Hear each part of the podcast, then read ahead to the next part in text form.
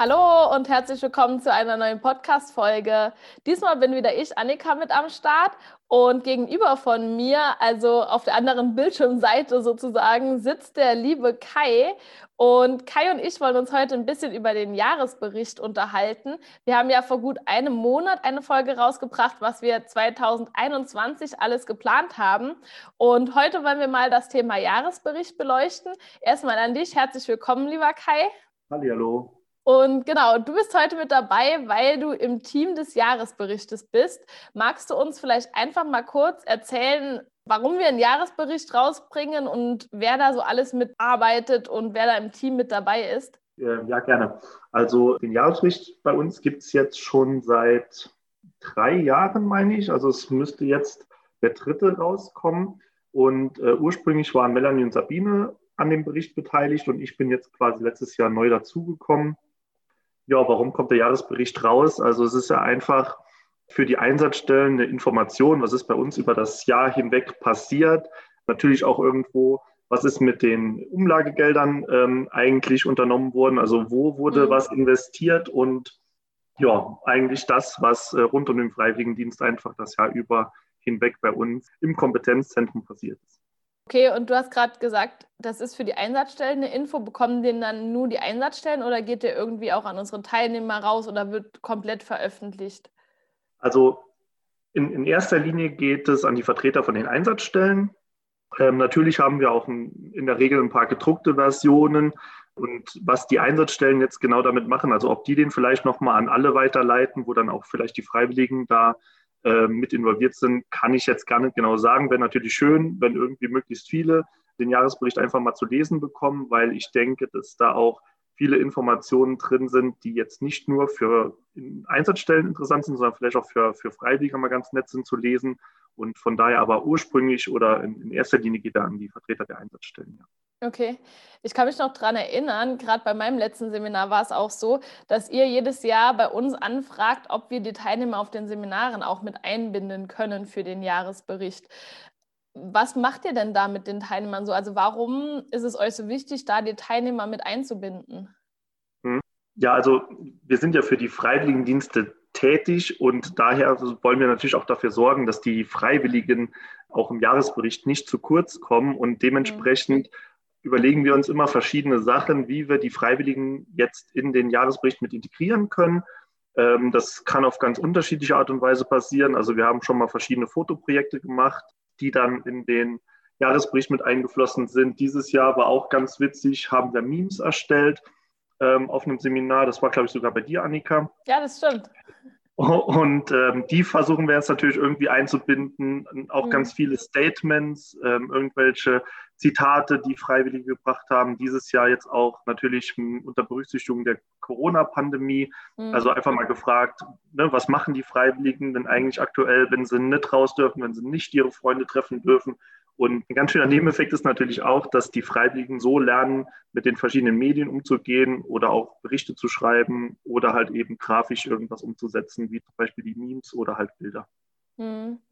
Bei der Vorbereitung auf den Podcast habe ich gesehen, dass ihr euch 2021 sozusagen, also für den Jahresbericht 2020, darauf konzentriert, was die Corona-Situation Positives hervorgebracht hat.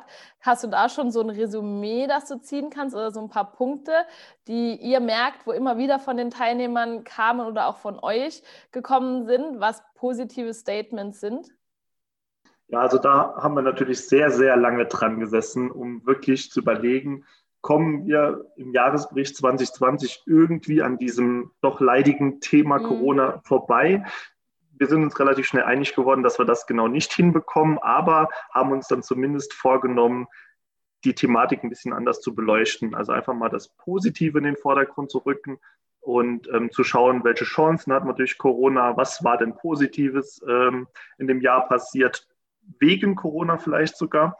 Mhm. Und ähm, doch, da gibt es einiges, äh, was wir da festgestellt haben, also auch über die Teilnehmer. Wir haben ganz viele Umfragen in den Seminaren gemacht und einfach mal gefragt, was, was äh, habt ihr denn Positives aus der Corona-Pandemie mitgenommen? Und ähm, ich möchte jetzt gar nicht so viel verraten. Der Jahresbericht soll ja auch noch gelesen werden, aber mhm. vor allem die Familie und ähm, ja, ich glaube, ganz viel Homeoffice beziehungsweise mobiles Arbeiten ist natürlich mhm. in den Vordergrund gerückt. Auch, glaube ich, vielleicht sogar in Bereichen, wo man sich fast nicht hätte vorstellen können.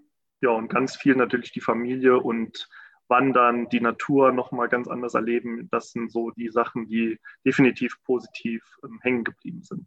Mhm, das stimmt auf jeden Fall. 2020 steht ja bei uns so ein bisschen oder stand bei uns so ein bisschen unter dem Stern der Digitalisierung, kann man ja fast schon sagen. Und da hat natürlich auch Corona bei uns viel mit zu tun, wo wir uns dann weiterentwickelt haben. Welche Vorteile siehst du denn durch diese Corona-Pandemie für die sozialen Medien und auch die Digitalisierung? Ja, also ich erinnere mich noch ziemlich gut an den Tag, als das war irgendwann Mitte März. Am 17. Dann, bitte? Am 17. März, am St. Patrick's 17, Day. am 17. März, genau. Ich glaube, ja. wir zwei waren sogar noch im Büro. Ja. Und äh, plötzlich hieß es dann, okay, alle ins Homeoffice, beziehungsweise, na, Homeoffice ist ja eigentlich falsch, mobiles Arbeiten. Mhm. Und klar, war am Anfang mega holprig. Ähm, die EDV war zu der Zeit äh, rund um die Uhr beschäftigt, uns irgendwie zu ermöglichen, dass das Ganze konfliktfrei funktioniert. Mhm. Aber ich fand auch, dass es halt extrem schnell wirklich rund gelaufen ist. Wir haben viele Kolleginnen und Kollegen gefragt, ob sie sich das jetzt vorstellen können, auch längerfristig im mobilen Arbeiten zu arbeiten. Und ähm, da ist das Feedback durchweg positiv. Also ich glaube, es ist kaum jemand da, der das jetzt nochmal sich völlig wegdenken könnte.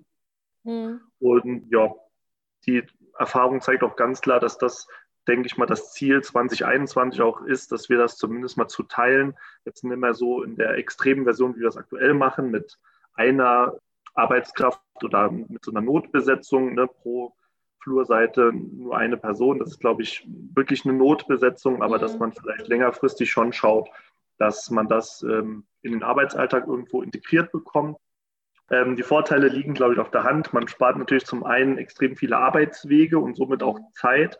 Ähm, ne, man kann theoretisch aus dem Bett raus direkt ins Büro fallen und anfangen zu arbeiten im Extremfall. Und zum anderen merkt man natürlich auch, dass, dass man viel ungestörter arbeiten kann zum Teil. Also es ist ja nicht so, dass wir nicht gerne in Dreier- oder Viererbüros arbeiten und unsere Kollegen sehen. Das ist es ja gar nicht. Das, das mhm. macht ja auch Spaß.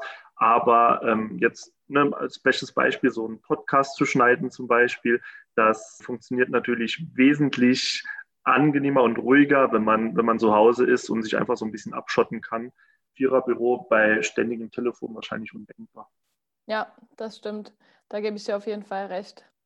Was glaubst du denn, wenn wir jetzt mal so in die Zukunft schauen und die Pandemie hat hoffentlich irgendwann ein Ende um, was denkst du denn, was wir im Kompetenzzentrum beibehalten werden, was sich jetzt zu Zeiten der Pandemie bei uns geändert hat, neben vielleicht dem mobilen Arbeiten?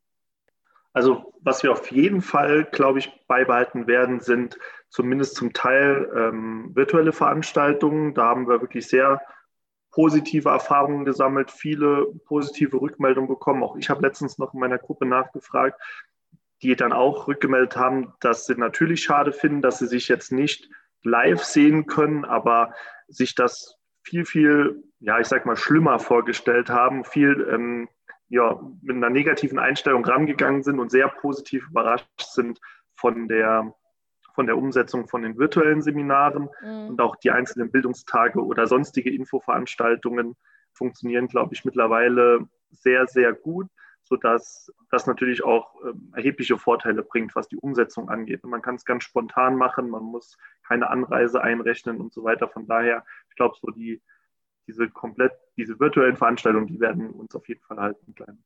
Ja, das vermute ich auch. Vor allem, also Seminare wäre ich super froh und dankbar, wenn wir sie natürlich wieder in Präsenz machen können.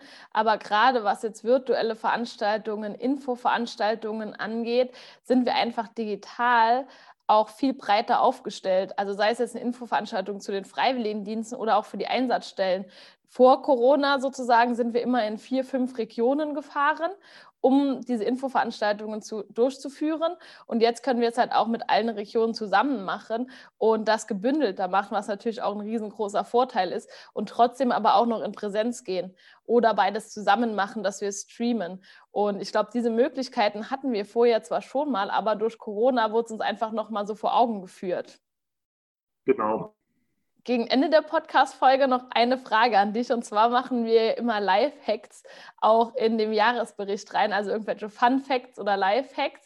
Und mich würde mal interessieren, glaubst du denn, dadurch, dass wir jetzt hauptsächlich im mobilen Arbeiten sind, beziehungsweise 2020 ja doch mehr als die Hälfte des Jahres, so komisch das auch klingt, aber wenn wir das mal umrechnen, war es, glaube ich, ungefähr die Hälfte des Jahres oder einen Ticken mehr im mobilen Arbeiten waren.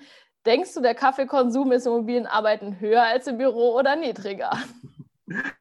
Ähm, also wenn ich mir bei den ganzen ähm, Gruppenmeetings die Kaffeetassen auf den Tischen so anschaue, die dann doch im, im Bild zu sehen sind, glaube ich schon, dass der Kaffeekonsum bei dem einen oder anderen zumindest leicht in die Höhe gegangen ist. Mhm. Ja, aber also ich kann nur von mir erzählen, bei mir ist es relativ gleich geblieben.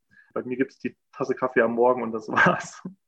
Oh je, nee, da kann ich auf jeden Fall nicht mitsprechen. Ich gehöre dann doch eher zu der Kategorie, wir haben gleich ein Meeting, ich mache mir noch schnell einen Kaffee. Wir haben am Ende vom Podcast immer noch eine 30 Fragen, eine Antwortrunde. Das dürftest du noch nicht kennen. Dadurch, du warst ja schon mal zu Gast im Podcast, aber da hatten wir unser schönes Ritual noch nicht. Äh, da muss ich dich unterbrechen. Natürlich hatten wir da das Ritual. Hatten wir das Ritual? Ja. Okay, dann entschuldige ich mich dafür. Dann darfst du einfach eine zweite Zahl sagen und ich bitte dich nicht, die vom letzten Mal zu sagen. Und dann bekommst du einfach eine neue Frage oder eine neue Aussage. Also da ich vermute, dass ich beim letzten Mal die 8 hatte, weil das meine Lieblingszahl ist, gehen wir jetzt mal auf die 21. Die 21. Wenn du dir eine Fähigkeit oder eine Eigenschaft wünschen könntest, was wäre es? Fliegen. Ganz klar, das ist relativ einfach, weil ich zum einen äh, mega Flugangst habe und ich mir dann vorstellen könnte, wenn ich es, äh, beziehungsweise die Flugangst ist bei mir eigentlich dahin begründet, da ich so ein bisschen das Gefühl habe, dass ich da keine Kontrolle über das habe, was passiert.